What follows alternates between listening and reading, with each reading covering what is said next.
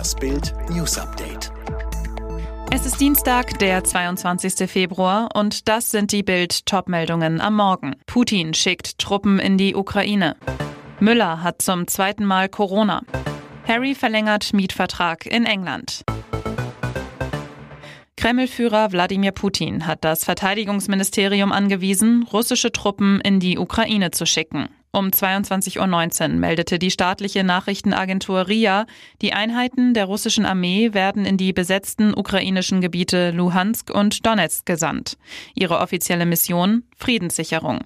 In Wahrheit ist das der Einmarsch in die Ukraine. Gegen 19 Uhr hatte Putin der Ukraine in einer fast 90-minütigen Ansprache das Existenzrecht abgesprochen. In seiner Ansprache sagte Putin, die Ostukraine sei historisch ein Teil Russlands. Putins Warnbild, die Ukraine sei ein Marionettenregime und auf das Niveau einer US-Kolonie reduziert worden. Verstehen denn die Ukrainer, dass sie nicht nur ein Protektorat, sondern Marionetten sind, poltert der russische Machthaber. Putin drohte, wir können bei dieser Bedrohung nicht ohne Reaktion bleiben. Ich verurteile diese Entscheidung. So reagierte am Montagabend Frankreichs Präsident Emmanuel Macron auf Wladimir Putins Entscheidung, die besetzten Gebiete in der Ostukraine als unabhängig anzuerkennen. Durch die Anerkennung der abtrünnigen Regionen im Osten der Ukraine verstößt Russland gegen seine Verpflichtungen und verletzt die Souveränität der Ukraine, schrieb Macron auf Twitter.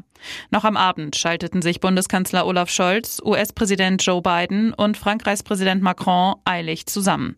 Alle drei Gesprächspartner waren sich einig, dass dieser einseitige Schritt Russlands ein klarer Bruch des Minsker Abkommens ist, erklärte der Sprecher der Bundesregierung Steffen Hebestreit. Auch Bundesaußenministerin Annalena Baerbock hatte direkt auf Putins Erklärung reagiert, nannte sie einen eklatanten Bruch des Völkerrechts. Thomas Müller ist zum zweiten Mal positiv auf das Coronavirus getestet worden. Das hat Rekordmeister Bayern München am Montagabend auf seiner Homepage mitgeteilt. Es gehe ihm gut, er befinde sich in häuslicher Isolation, teilte der Club mit. Schon während der Club WM im Februar 2021 hatte sich Müller mit dem Coronavirus infiziert. Und vergessen, damals wurde er im Ganzkörperanzug in einem Privatjet zurück nach München geflogen. Müller in einem Video bei Instagram.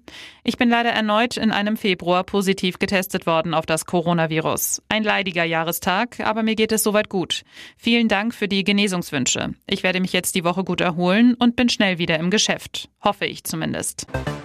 Ab sofort gilt Funkstille für die Fans. Die Formel 1 zensiert in der kommenden Saison die Gespräche zwischen den Teamchefs und der Rennleitung.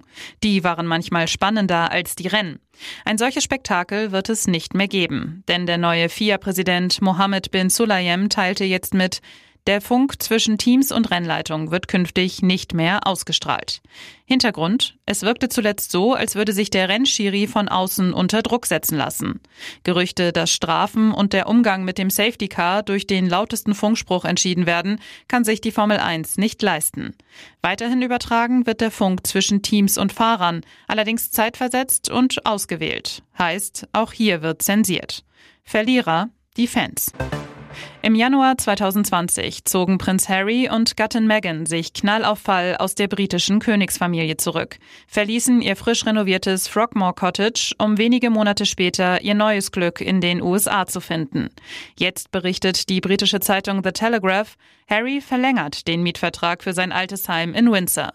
Das Anwesen Frogmore Cottage haben Meghan und Harry Prinzessin Eugenie überlassen. Nun bleibt Harry also Pächter des Anwesens und behält somit auch einen Wohnsitz in Großbritannien. Das Spannende, solange Harry eine Adresse in seiner Heimat und seinen britischen Pass behält, gehört er weiterhin zu den Councillors of State. Das bedeutet, er gehört zu den vier Royals, die die Königin bei Unpässlichkeit vertreten dürfen.